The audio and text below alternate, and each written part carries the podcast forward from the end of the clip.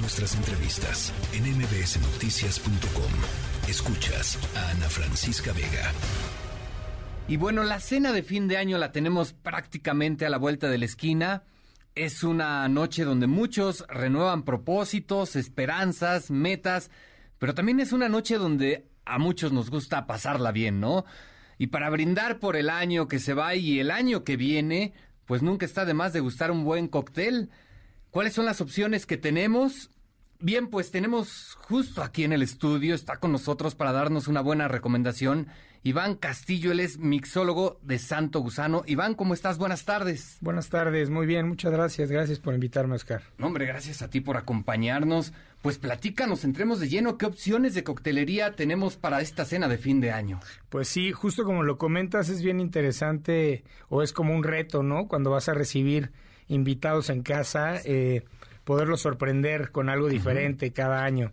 En lo personal a mí me gusta siempre proponer algo distinto y bueno, yo sugeriría que, que en esta bienvenida, ¿no? Como un trago de, de bienvenida o de cortesía, eh, vamos a ofrecerles un mezcalito, ¿no? Ahorita está el mezcal muy en boga y justo eh, yo estoy muy, muy eh, metido ahorita experimentando con, con mezcales en coctelería, principalmente con mezcal Santo Gusano Joven, que tiene unos perfiles muy cítricos, unos perfiles muy frutales y eso te permite... Eh, proponer diferentes cosas en coctelería, ¿no? Entonces, justo para el friecito vamos a recibirlos con, con un mezcalito derecho, yo estoy eh, rompiendo un poquito el esquema porque regularmente se sugiere con naranja y sal de gusano, ¿no? Está muy de moda eh, que te sirven tu mezcal y tu naranja y sal de gusano.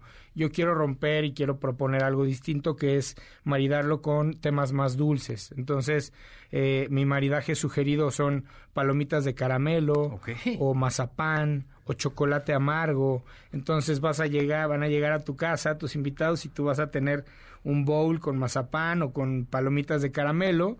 Ellos van a morder este maridaje y luego le van a dar un traguito al mezcal y va a ser una experiencia muy rica al paladar. Está, interesantísima la propuesta y bueno, aquí el tema lo platicábamos antes de entrar al aire. Hay gente que le tiene cierto respeto al mezcal, ¿no? Hay, hay gente que le tiene miedo, pero al final es una buena opción para este fin de año. Así es, la realidad es que, como bien te comentaba, está muy, muy en boga el tema del mezcal, pero sí existe todavía mucho eh, consumidor que, que le tiene miedo, ¿no? Más que más que como este respeto. Creo que es importante tenerle respeto a un destilado con tanta historia, con tanta con una receta tan ancestral, ¿no? Pero eh, creo que es importante atrevernos. Igual en el tema de la gastronomía, eh, lo que hace un gran chef es eh, probar diferentes perfiles de, de, sabores. Y lo mismo lo que va a hacer a un buen bebedor va a ser probar diferentes eh, destilados, ¿no? Eh, y en este caso, pues el mezcalito que tiene ahí su onda muy cítrica, muy ahumada, pero al final eh, muy rico destilado. ¿no? ¿Qué otras alternativas, alternativas tenemos para, para preparar un buen mezcal, eh, un buen cóctel con mezcal? Importante también, por supuesto, saber qué cantidad, ¿no? Hasta dónde le ponemos, ¿no? Sí, no nos podemos pasar porque entonces se vuelve intomable nuestro cóctel. Exacto. Fíjate que yo constantemente me doy a la tarea de eh, de experimentar, ¿no? Me gusta llamarle laboratorio de bebidas, pero en realidad es eh, mi mero mole, ¿no? Me, me, gusta meterme al bar, y empezar a experimentar, a jugar, a diseñar eh, recetas. Y bueno, ahora para, para épocas decembrinas no fue la excepción. Tengo por ahí un cóctel que justo se llama Merry Mezcal. Eh, se los comparto, ¿qué te parece? Ah, perfecto, a ver, okay. adelante. Vamos a preparar primero una infusión casera con jamaica, canela, romero y estrella de anís. Entonces nos vamos a ir a la olla en la estufa de la casa con un litro de agua y vamos a poner unas varitas de, canela, unas ramitas de romero, un puñito de jamaica y unas estrellas de anís. Vamos a perfilar nuestra infusión a como más nos guste. Si te gusta más eh, el toque anisado, vas a poner unos extra de estrella de anís. O si te gusta más el romero, ¿no? Ahí vas a tener como tu sazón personal. Esta infusión la vas a dejar eh, hasta punto de ebullición, 20 minutos, y posteriormente va a reposar 30 minutos con la flama apagada. Entonces, esta infusión te va a servir para un cóctel sin alcohol, para un cóctel con alcohol o hasta para un agua de paso en tu casa, ¿no? Y lo más rico es que va a aromatizar toda tu casa a, año nuevo, ¿no? Claro, claro. Eh, ok, entonces ya teniendo nuestra infusión, vamos a preparar el cóctel.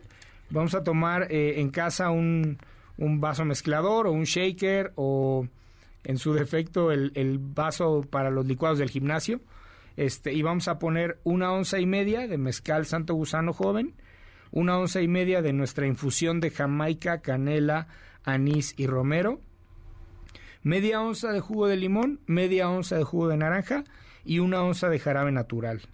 Vamos a agregar hielo, agitamos vigorosamente hasta integrar bien los ingredientes y vamos a servir en un vaso corto o vaso old fashion.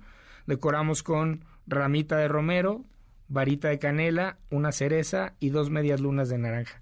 Va a tomar un color súper rojizo, un color muy completamente navideño, la verdad. Pero suena, suena bastante, bastante interesante la propuesta. Eh, más allá de esto, también me gustaría saber qué error no nos podemos permitir cuando preparamos un cóctel con mezcal.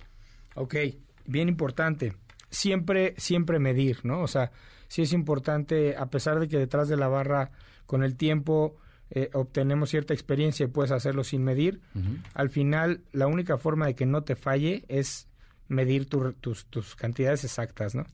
Entonces, a veces en casa no tenemos un jigger para medir, pero todos en, en casa tenemos un caballito, claro. ¿no? Y el caballito, el caballo tiene una medida de un volumen de dos onzas, entonces sobre esas dos onzas, medio caballo va a ser una onza, y un cuartito de caballo va a ser eh, media onza.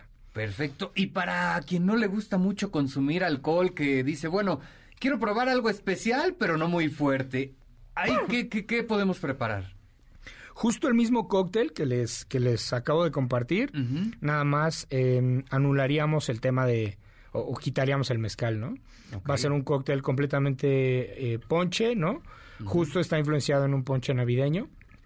Eh, pero quería como enaltecer las notas eh, de las especias, ¿no? Que buscamos siempre en, en este ponche navideño.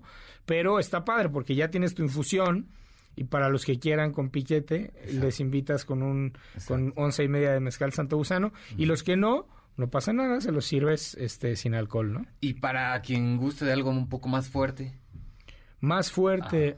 yo sugeriría que lo, que lo tomen derecho, ¿no? Al final es bien interesante practicar este ritual del mezcal, en donde, digo, eh, hay otros destilados que estamos acostumbrados por influencia de otros países a, el shot, ¿no? El famoso shot, que shot, shot. Eh, el mezcal no, el mezcal tiene... Hay que degustar. Sí, hay que darle como este respeto, ¿no? Este ritual de sentarse, tener una conversación agradable, tomárselo a besos, ¿no? Preparar el paladar y justo buscar siempre los maridajes para que tu experiencia sea redonda, ¿no? Este, con el tema de las palomitas de caramelo vas a potencializar lo dulce.